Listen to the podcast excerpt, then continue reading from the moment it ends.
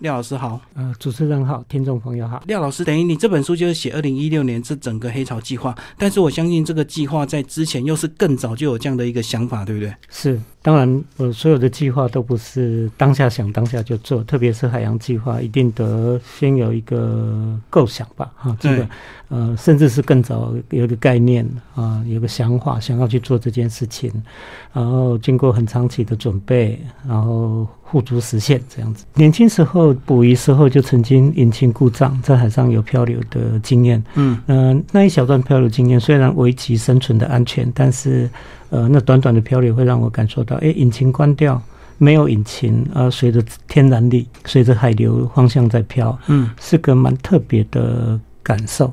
所以那时候是几天的一个经验。没有了。那个引擎故障的时候，我在船上大概两个念头。第一个念头，我要不要下海游回陆地，游回台湾？因为看得到山嘛，哈。那我知道下去就绝对游不到啊，因为海流的速度会比我游泳能力还要强。那第二个想说，我一定得把故障的引擎把它故障排除嘛，啊，就是大概这两个方向。后来呃，我选了自己去处理。引擎的部分啊，那也幸好处理好，所以就虽然短短的漂流不到几个钟头了哈，但是短短的漂流让我感受到，哎，漂流是种。海洋上面从来没有去尝试过的，也许最早最早的念头是从那个时候开始。讲到这个漂流，那个大家的经验应该就是很恐慌了，就是几乎不知道这个生死存亡，然后会不会真的漂到这个大海的中间，根本就回不来。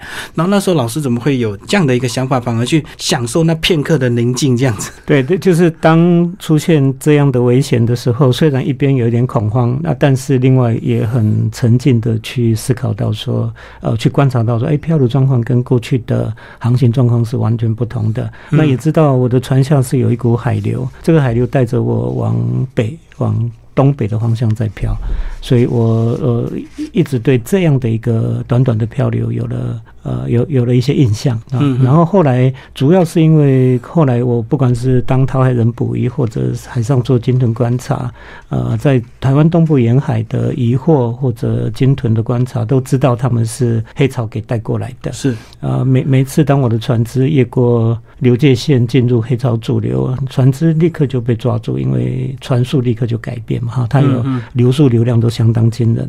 嗯，那后来更进一步了解，黑潮影响台湾其实相当的深远，是呃影响台湾的天候，影响台湾的湿度，呃影响台湾的森林奇迹等等这一些。那我们应该也都深受它的影响。那台湾过去比较可惜，就是算是背对着海了哈，对海的接触跟了解都不是太多。嗯嗯。而当我知道黑潮的动能啊、热能啊等等这一些都是不得了的能量，那如果能够好好去应用。探索、认识，呃，以后能够应用它的话，那对台湾应该都是很有意义的事情。所以这样子是不是也是你在一九九八年才会成立这个黑潮海洋文教基金会，就专门来研究黑潮这样？这个基金会也不是专门研究黑潮，但 但是因为我跟海洋接触之后，我一直认为黑潮是股非常庞大的力量、庞大的能量，所以我深受它的影响。也因为这样，所以呃，当初筹备基金会的时候就取名取这样的黑潮，呃，大概是取它的精神意义。了，黑潮它安静无声啊，但是它影响台湾这么的深远，也希望这个基金会能临摹黑潮的精神，呃，虽然不是经常在发出很大的声音啊，但是它能够为台湾付出它的贡献。所以黑潮是表面上看不出来的，但是它默默的是整个能量在移动的，对不对？对。所以就要跟我们的听众朋友稍微介绍一下黑潮。或许有些人这个常常听到，可是还是不知道什么叫黑潮。黑潮它正式名称叫北赤道暖流啊，那它影响的范围不只是台湾哈，它影响是整个东亚，整个东亚的岛屿跟陆地几乎受它影响非常的深远，因为海水对于温度的记忆力非常好。就是海水在低纬度的地方，它饱满吸收阳光的热能，它会把这个热能往北边输送，往高纬度的地方送，一直送到像呃像日本，送到像中国的东北等等这一些哈，都让那一边的海域有一些生态上的变化，因为水保持着温度的能力很好。那它影响整个东亚，所以影响的是整个东亚的陆地，包括陆地上的我们这样。然后黑潮是一直不停的在流动嘛，哈，然后在在书中也有提到说，这个黑潮它的每秒的速度是一到两公尺，是，所以这样的速度在海洋里面算是快的，是不是？快。其实我们如果在岸边，如果有机会到花莲台东的海岸，站在那里看到远方比较深色的海海水，那个就是黑潮哈。嗯嗯。呃，在那里我们眼睛闭一下，然后让它流过去，眼睛再张开，我们看到的水体已经不是原来的水体了。嗯。哎，它有两百公里这么宽。是，这么大的一个水体做这么快速的移动，呃，那个单单用能量来思考的话，那不得了的能量了哈。嗯嗯。呃，因为它有七百公尺这么深哈。是是是。的北赤道暖流哈，正式名称，因为它太太干净哈，太干净，它的悬浮物质很少，嗯所以光线照在上面，刺穿的比较深。换个角度说，颜色都被它吞下去了。嗯，所以在甲板上或者高空看它，它是呈现的比较深色，是，所以日本人给它这样的俗称叫黑潮。所以如果由高空来往下看的话，就会看得比较明显，对不对？那其实黑潮到底有多少这个海洋生物是跟随它在移动的？台湾东部因为是花东海盆了哈，虽然它是一股贫瘠的海流，就是它的它的浮游生物、甲壳类等等这些都不多哈，呃，所以生态学者形容它是一股贫瘠的海流哈。是，虽然贫瘠啊，但是因为它高速在移动，所以呃，特别是它东部花东海盆平均深度五六千公尺。所以，这样地球上面的主环流，北半球流速最快的黑潮能够靠岸，靠在台湾东部沿海，嗯，这样子流过去。那呃，它会将西太平洋大洋性的生态推靠近东部岸沿。虽然它算贫瘠啊，但是因为它的流速，所以就好像候鸟跟季风的关系吧。是啊，很多海洋生物要移动位置，要快速移动位置，就是搭着海流。嗯啊，所以黑潮靠岸就会把它们给带过来。啊，所以台湾东部，比如说渔业捕捞的绝大部分都是大洋性的洄游性鱼类。嗯嗯，它属于大洋才看得到。如果我们到海参馆参观，可以看到大洋池哈，那个就是指台湾东部很特别的海洋生态。是，嗯，所以这样子，廖老师有这样的一个计划，就是为了更早呃去推敲过去这个先民啊，就是怎么样透过黑潮从菲律宾那边移动到台湾，或者是甚至移动到日本，对不对？然后甚至也是顺便也有同时这个观察黑潮的一些海洋生物的，等于是两个主要的一个目的，对不对？呃，都有这方面的意义了。当然，我们都不是呃专家哈，就是不是刚刚提到的这一些专家，所以应该只我们只是做一个黑潮的初步探索了。啊，更重要的是鼓励黑潮跟我们的关系，呃，鼓励说我们应该转过头来看见黑潮，看见我们的海洋。呃，台湾加上海洋的元素，应该可以突破很多限制。然后这个计划叫做“黑潮一零一漂流计划”。那听众朋友如果这个没有看内容啊，听到一零一就以为说 一零一大佬 一零一赞助还是一又跟一零一有关系？那其实跟一零一是没有关系。老师先帮我们把这个一零一这个数字稍微介绍一下。是呃，当初会取一零一，是因为在海上做这样的计划，大概需要两个主体，一个是没有动力的方滑，我们称它四方形嘛哈，因为四方形最容易结构，因为它是漂流状况，并无法掌控它的。速度跟方向，所以做成方形是个最方便的。所以我们做了三米乘三米四方的方法，这是一个漂流的主体。另外一个，我们需要租用一艘接护船。它虽然是有引擎有动力，但是这整个计划过程它是关掉引擎的，它一样是无动力漂流。所以有二了哈啊，再加上因为这个计划必须募款，计划经费大概一百万。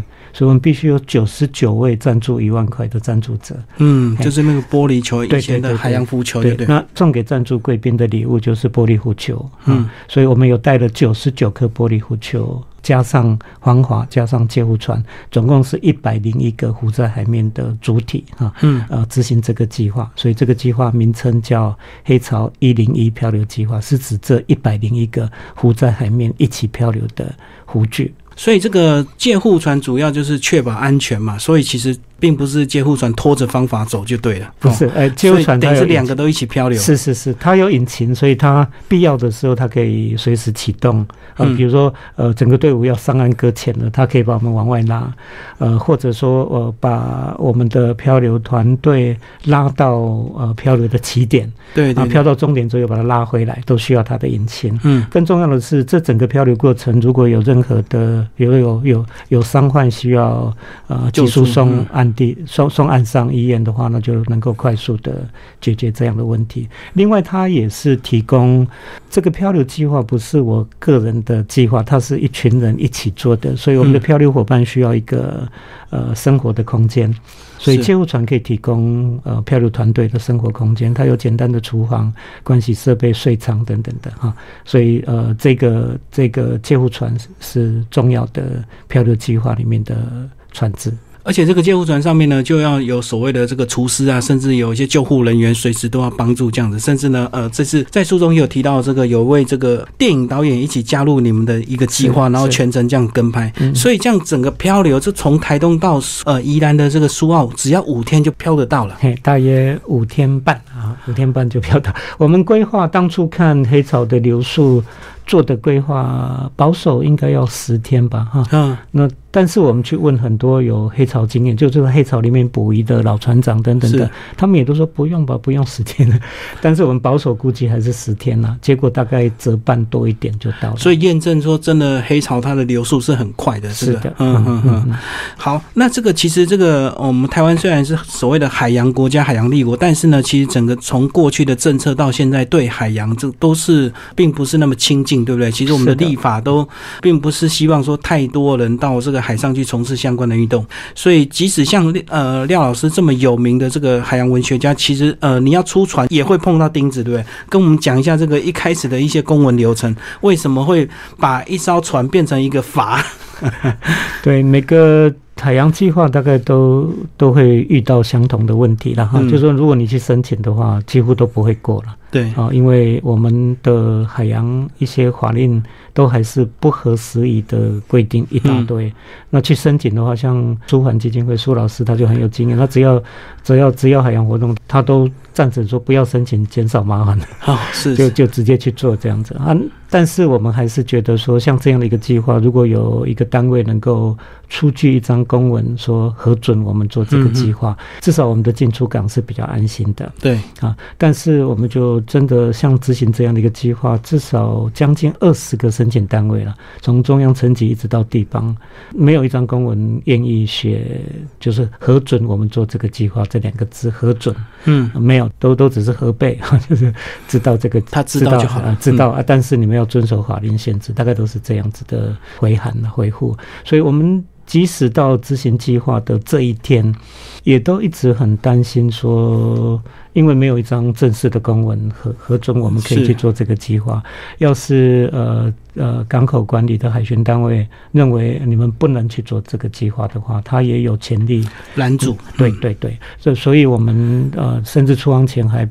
还拜托了民意代表，看有没有办法去去争取到有一张公文是核准我们做这个计划的，但是一直都没有办法。就核准跟核备差一个字就差很多，一个只是说他被动的，我知道你要出去，但是呃出什么事其实跟我负责，对，跟这个 这个单位没有关系。那如果他核准之后，万一你出事，他就要负责。是的，那这样子不是也是过去这个我们这个权责没有办法分得太详细，所以变成没有一个单位敢单独做主，所以才。没有一个人敢盖一个章叫做核准，这样是盖了章，他大概就要承担责任吧？啊，万一出事的责任。那特别是海洋，在很多我们的社会氛围里面，都还认知它是危险领域，嗯啊，它很容易出意外等等，大大概都是会有这样的基本认知啦。所以执行海上计划，一般来说，对我们的公务体系大概都是不赞成的。嗯嗯嗯，所以他们宁愿用一个。很模糊的，就说核备哈，知道你们做这件事情，那出事你要自己负责，因为我已经提醒你，是呃，你底下的这一些我们的法令限制。所以到底还有多少年才会有真正一个主办的单位能够去进行这样的一个审核？我们在拭目以待，也是要靠这个我们的一些呃像廖宏基廖老师这种热衷海洋活动的人，能够再去争取哦，然后再促成更多的计划，然后提醒相关单位，其实台湾确实是需需要一些关于这个海洋的法令，呃，确实需要再重新的做一个检视啊。好，那其实我们刚刚讲到这个呃行政单位的部门，那其实后来为什么你会去想到用那个筏用三十六个方块去组成呃所谓的这个移动的一个塑胶砖，这样子讲吗？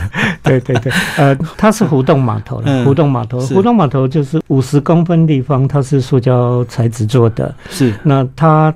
好处就是它材质轻，它组合方便，像乐高玩具一样，它四颗可以叠在一起，用螺栓锁在一起。所以我们是用三十六颗，呃，所以编绑成三米乘三米的四方形的方法哈。嗯嗯。那呃，这也是前移之计了，因为你如果正式造一艘华哈，比如说用呃我们造管华的师傅去编绑一艘管华要拖出海的话。都要申请执照了，所以对对我们来说这是不可能的事情。因为现在对于呃船只的建造都在管制，就是不让我们的船只过多，所以你必须淘汰另外一艘同吨位的，然后来造一艘新的。那这整个申请过程应该是除了说金钱的耗费是一笔很大的耗费，加上申请也并不一定会准，因为我们造的这个并不是为了捕鱼。啊，并不是符合他们传统规定的格式哈，所以呃，我知道这这一条路走不通，所以就就哎看到了这种互动码头，也许是个奇迹，因为它材质轻，它容易拆解，容易组装，呃，也可以拆解放在甲板上，再到我们要去的漂流起点，再组装，再开始漂流哈，可以避开一些法令的限制。对，因为如果你造好船之后，你到底要陆运拖还是海运拖，又是个麻烦。那如果陆运的话，沿途你还要申。请路权，然后可能还有一台很大的拖车，这样拖着你的船到起点。那透过这个塑胶的这个浮动码头的话，它就一块一块组起来。那当初为什么会去想要用三十六块？这个三乘以三公尺是这样的一个面积，它就是够大了嘛？事实上，它可以一直堆叠，其实甚至可以堆叠台湾岛的一个形状。是啊，如果够多块的话，是四米、四米、五米、六米都可以组装啊。但是三米乘三米是一个，我们觉得。呃，如果一个人在上面的活动空间，嗯，够用三米四方是刚刚好，它的浮力等等的，呃，做这样的考虑。只是说它整个材质轻，所以我们需要去做一些加固了哈，让它不会轻易的更重，就轻易的翻覆，或者说轻易的解体哈。那我们用了很原始跟传统的方式，我们用十二根竹竿，十二根三米半的竹竿，先绑成竹架子，再把三十六颗竹装好，绑在上面，绑在竹架子。上面，第一个增加它的重量，第二个让它不容易解体嘛，因为它已经，嗯，底下的主架子是绑成稳固的。我们竟然用很传统的想法去加固，呃，不可能在海上，因为那个浮动码头一般是用在内陆湖泊啦，用在静止水面，而黑潮的浪高基本都还有一米到三米，所以呃，没有人尝试把这样的东西用在大海里头。那我们算是首次把用在大海里头。而且书中也有提到这个，你问一些有。有经验的这个算是造法者，他们也认为说一定会翻。对，他们也认为说这样的三米三米，别说浪高了，他说强风都足以把你掀翻了，就解体啊。对对啊，另外它中间锁住那个螺栓，它是空心的塑胶螺栓。那在平静的水域那是没有问题，但是在浪高之下，那个螺栓都承受很大的扭力了。所以在黑潮这样的浪高，他们判断很快就会断裂。啊，螺栓断裂就一定解体嘛。结果最后事实就验证说，这个呃，这个法。比你想象中的稳固，甚至你书中提到说，居然连海水都没有溅到这个阀上面，这个是有点不可思议。对，对我自己也觉得想不透哈。因为其实离海面只有五十公分嘛，那加上主干的重量，它大概只有四十公分。四十公分，然后水喷不上来，水是喷不上来。而且我们是用旧的，是用一呃台湾玻璃管，它已经在户外日晒雨淋，已经。呃，十几年的材质，旧的东西去，因为经费的关系，所以用旧的东西去做这样的三米乘三米的方法哈，所以它中间的螺栓已经松的并不是太紧哈。是，那也许就是呃这样子的软，我觉得它是软的了哈，就是我在上面几天的感觉，感觉它漂流过程，我觉得它是一个跟海面是叠合的哈。嗯，贴近。它并不是去抵抗它，不是硬碰硬那样的方式，而是顺着。它啊，顺着它，顺着坡峰，顺着坡谷，这样子的上下坡哈，所以它是一个软调的，也也因为软，所以觉得，哎，我在上面几天浪都打不上来啊。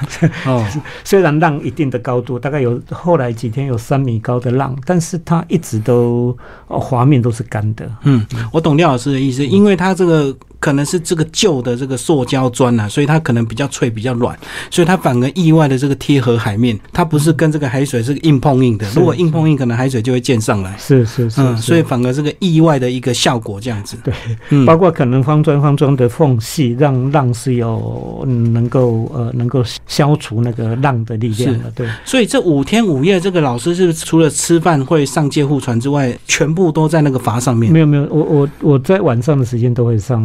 借护船，那上救护船要去做什么样的记录或者是研究工作吗？我们船上基本上就有几个几个仪器，随时都在记录然后。有一个有一个 GPS，有一个发报器，所以岸上的团队是能够透过电脑的某个程式去记录我们的整个航迹哈。那另外就是呃，船上的呃，还有一个除了发报器，还有一个信号灯啊，是随着。白天跟黑夜自动闪灭的信号灯有三个仪器了哈，这个仪器其实它可以记录一些基本资料。那最重要的当然是航机了哈，你这一段整个漂流过程流速多少啊？这个地方的流速多少等等的这一些的记录哈，基本上只是一个基础的记录了。那其实呢，后来这个当整个计划快要成型的时候呢，就意外加入了这个象鼻 虫，帮我们介绍一下。还有这个棋盘角，这个跟林教授又有另外的一个合作计划。这个四大生命科学系有位林教授，他在。呃，我们执行计划之前有一次搭高铁，他就翻阅高铁杂志嘛，那一期刚好介绍了这个计划，他就主动跟我们联络说有没有机会，他有一个跟黑潮有关的小小的计划一起做好嘛？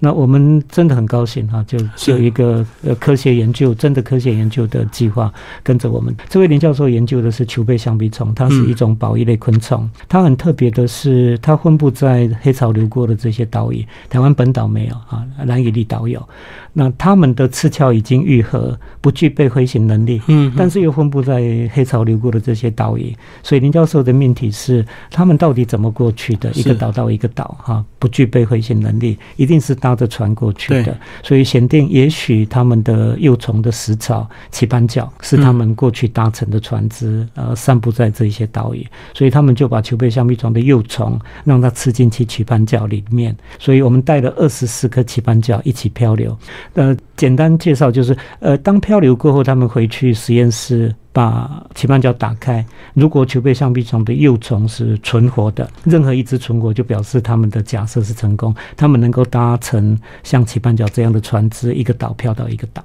嗯，所以这个棋盘角的果实就是可能呃，在很久以前这个掉落海面，然后随着黑潮飘到这个下一个岛屿，然后它就孵化出来了这样子。是是。所以它就是要验证这个假设到底有没有可能这个橡皮虫有没有可能在这个海水里面泡在海水里还能存活？是的，是的。嗯，大概就是做这样的假设哈。那这个球背象鼻虫刚好幼虫是以棋盘角为食物哈，所以它是吃进刚好它的幼虫在棋盘角里面，躲在里面，也许刚好就掉。下来，然后随着黑潮的海流飘到黑潮流过的这些岛屿。对，所以最后的验证的结果就是象鼻虫的幼虫居然还活着，就能够去确实这个林教授他们当初的推论是呃应该是正确的，就随着海流去漂流的。虽然死亡率很高，但是最后有两次存活。对对啊，所以只要有一两只，它就可能会再继续繁衍嘛。对对对，漂比如漂了十颗，如果有一颗存活，那它它的它的迁徙的目的就达到了。老师接下来帮我们讲讲这五天这个呃，当然是任务顺利完成，所以才会有这样的一本书成型哦。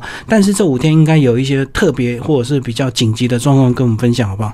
呃，第一天其实就碰到状况了哈。第一天，呃，我们放下去台东大武外海，放下去的点离岸大概十二海里，十二海里将近二十公里。嗯，但是那一天天黑之后，我们发现这个漂流队伍已经冲到卑南溪口。嗯，台东市北边卑南溪口离岸才剩一海里而已，就是被往这个岛内冲，就对，往往往陆地的方向对从十二海里剩下一海里，所以呃，这整个第一天的漂流就已经向岸上把我们带的向岸上冲过去了。是，那船长判断如果不紧急处理的话，也许就会上岸了哈，所以上岸搁浅。所以第一天就遇到状况，所以第一天我们就必须启动救护船的引擎，就把它拉回去，把它拉往外拉三海里出去。所以那时候是判断这个这个我们的黑潮这个它的等于是它的流道是有点偏差，是不是？呃，当然黑潮它有两百公里宽了哈，那那主流啦、支流啦等等这些，我们放的点也许是比较偏靠岸的这一支支流哈，是，所以放下去之后，整个台湾其实是稍微向东北向倾斜的，嗯，所以放下去刚好它又在绿岛跟南南屿的夹缝中间，所以黑潮在这样的流速下，我个人判断的哈，应该形成像一个漏斗状，就是南部比较宽，那到绿岛就接近台东。变成漏斗口，嗯，所以它急速的把我们带向岸边啊，是是是。那那这样的状况下，也也至少让我们记录到，哎，黑潮并不一定就是跟台湾平行的方向在流哈，其实它有它其实它有支流是向向着我们陆地上的。对，这个宽度两百公里是非常宽，所以它这个虽然整个大方向是往北，但是里面还是会有很多是所谓的小支流，就对。对，它特别跟沿岸的海床都会产生一些不同的应对哈，所以它它可能会有很复杂的海流状况哈。是，大致上我们可以说它是由南向北，没错，但是靠近沿海、靠近海湾，甚至会有湾流等等这一些，对，地形方向的都有可能。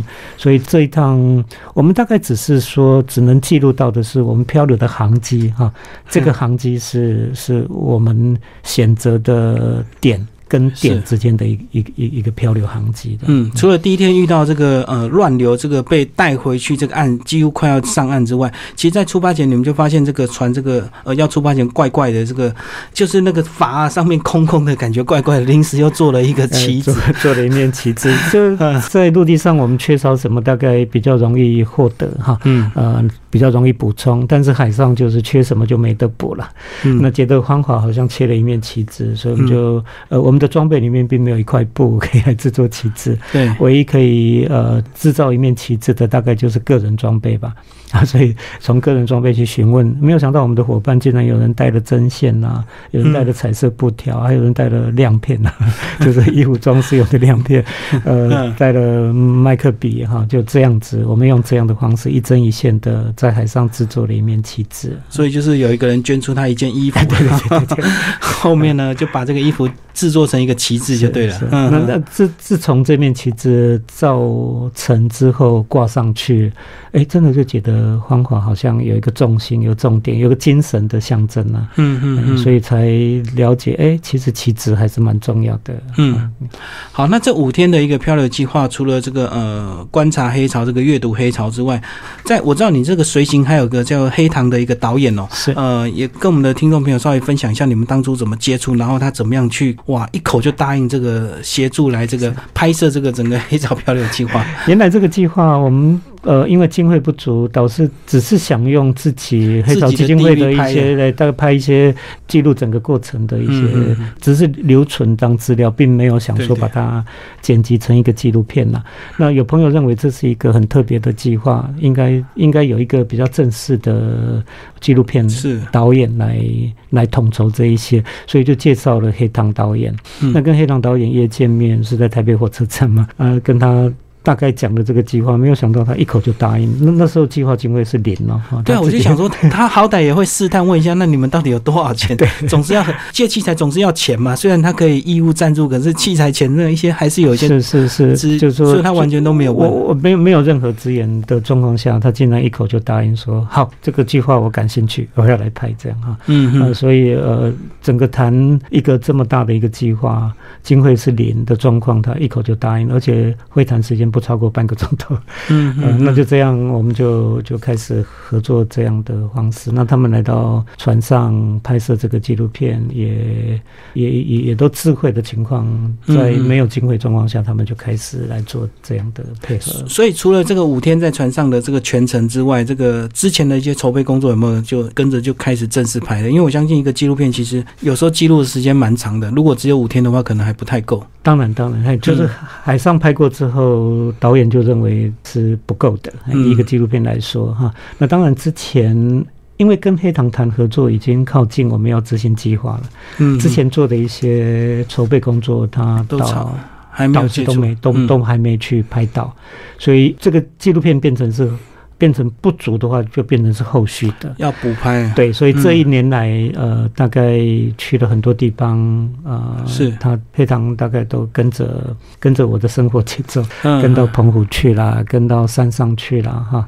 呃，等等的这一些，就是我的一般生活，呃呃，甚至出国到呃南太平洋的东加王国去拍大赤金等等这一些啊，就是说我我的生活里面跟大自然有关的，他就他就跟所以就是从这个呃黑潮漂流计划延伸到这个苏老师的个人自传了，所以把你这个这一年来的很多生活都拍进去就对了。是的，是的，呃，当然不只是我了哈，他觉得这个主题是可以延伸成两个主要的。父亲了哈，就是我们当爸爸的，呃，他好像对这个主题比较感兴趣。我我所了解了哈，就是我们黑草基金会有另外一位金磊，他是金屯摄影师，嗯，所以大概拍我们两个人的跟海洋的一些姻缘，啊，跟家庭的关系，跟儿女的关系这样子，用这个角度来拍这个纪录片。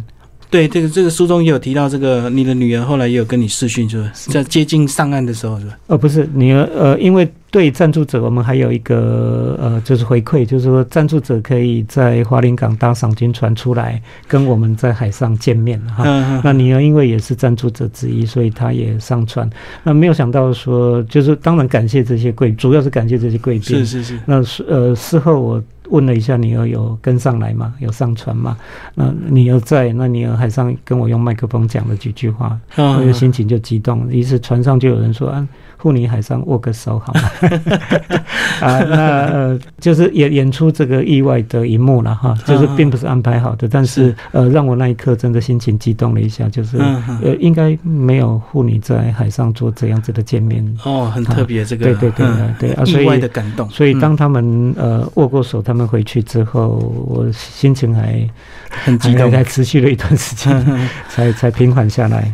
所以老师在这个计划在进行的时候，那时候有没有？预期或者是想说最危险、最可能的状况是什么？就是罚解体这样子，然后就计划失败吗？还有什么更有可能呃失败的状况很多啦，比如说有人员受伤，那就计划失败哈。那呃欢呼的话也计划失败嘛哈。那流不出去啊，就是黑潮并不如我们想象的是这样，呃由南向北顺着带，也许把我们漂到大海里头去，或者这计划执行当中遇到一个台风下来，你一定得进港是避台风。那进港之后，接着台风过后是否能够？如期如计划的继续漂流呢，还是计划就终止在那里？有人员受伤，这个计划也也都失败了。是是是。那呃，这个计划我心里面的打算是只允许成功，不许失败。嗯嗯。啊，因为任何的失败都会让台湾向海探索的脚步倒退个几年。对啊，因为台湾社会大概很多人会看着你们。呃，你们如果失败的话，就就大声的踏伐吧，哈。嗯嗯。所以这个计划不准失败。那当然，这个计划期间都相当的谨慎跟小心。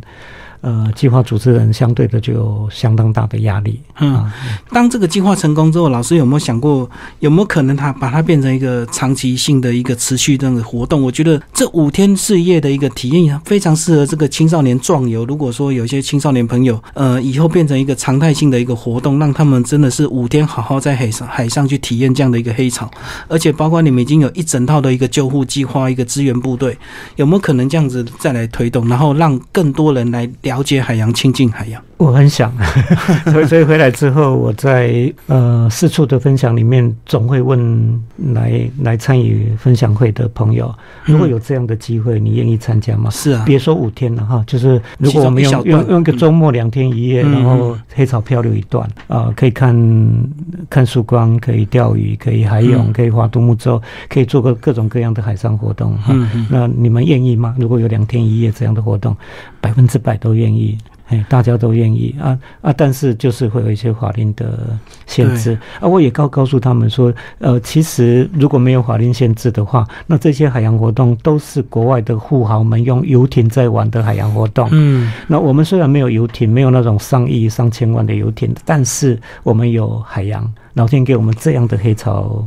靠近我们的海域。我们从事黑潮的海上活动是那么的方便，是，哎，这是老天给我们。虽然我们没有办法享受游艇上面的酒吧啦，或者比基尼女郎那样的东西，但是我们的海洋是可以提供我们这样国外富豪们的游艇级的海上活动。对对对，而且在海上漂流这个，我想到这个前两年那个你的好朋友苏达生教授的那个梦想海洋，他们还要划独木舟，哎，你这个海上漂流这个还不用自己出力，就是对啊，你就静静的，也也不是不是其他的导演能够做这样，台湾就是有这样得天独厚的机会，也不用耗费能源，就放在海上，嗯，让它漂流一段这样。对，而且这个到海上千万不要带手机，不要在路上在海上漂流，你没有去充分的去享受，还在划手机跟人家这个打卡聊天，这个就非常这个可惜呀。那所以这样的一个计划，其实最后还是碍于这个法令，对不对？因为其实你们等于是有这样的一个经验，然后有这样的人员的，那接下来就是法令到底有没有办法开放，让这个把它变成一个常态性的一个像赏金豚这么简单的一个活动。像赏金活动过去开始推动的时候，也面对这样的问题。一开始啊，一开始也是要人员站在码头上面，让他们一个一个核对身份核实，才能够宣传。所以这个纯粹就是因为过去这个偷渡客的问题嘛，所以他们对这个 我们的出入行管制还是很不合时宜的了哈。所以这都有待突破了。那我觉得像赏金突破的经验，就是我们去做，然后做到一定的量之后，是让他们没有办法做这样一个一个来查核这样的事情。那就等同于是半开放，而且我相信也是这个他们尝到甜头。这个县市政府哇，观光人潮，所以他们就就当然更希望的是政府能够呃及时的来修改这一些不合时宜的法令。我觉得机会出现了，就是海洋事务委员会已经在今年将要设立了，成立成立之后有一个专责中央层级的专责机构，或许有机会透过这样的专责机构来一举突破。这一些已经类似戒严的海洋戒严的这样子的不合时宜的法令了。确实由上往下修改最快了。那如果由下往上报，那个还要看上面同不同意，一层报一层。对，所以有机会的话，我倒是蛮想突破这一块了哈。我相信突破这一块，所有台湾从事于海洋活动、海洋呃产业的都会觉得受用哈，就是因为法令的改变而受用许多。对啊，好，最后廖老师帮我们总结这本书好吧？你这个这本书推荐给是。是不是全台湾这个关心台湾海洋事务的人都很适合来读你这样的一个？对这本书，呃，我觉得从二月出版到现在，我觉得过去的作品比较是文学领域的朋友们会喜欢，但是这一本《黑潮漂流》，我发现哎，跨领域哈，就是到呃喜欢文学，呃喜欢海洋哈，是喜欢台湾。海洋环境、海洋地理这些朋友们也也都非常喜欢哈，所以我觉得这一本书也许是真的是海洋可以突破一切了。嗯，好，可以可以突破很多界限啊，界限陆与岸的界限啊，然后过去我们自我限制的部分啊，等等这一些的突破。我想这一本书是各位可以参考一下，它真的可以让我们的实质上的突破跟心心灵上的突破。所以这本书非常强烈的推荐给我们的听众朋友。主持人我自己就看了两遍，真的看得很感动。第一遍先把你们整个航程看完之后，第二遍再来细读，又是不同的感受。黑潮漂流，呃，廖鸿。基老师的一个作品，呃，有路红华出版。好，谢谢老师，谢谢。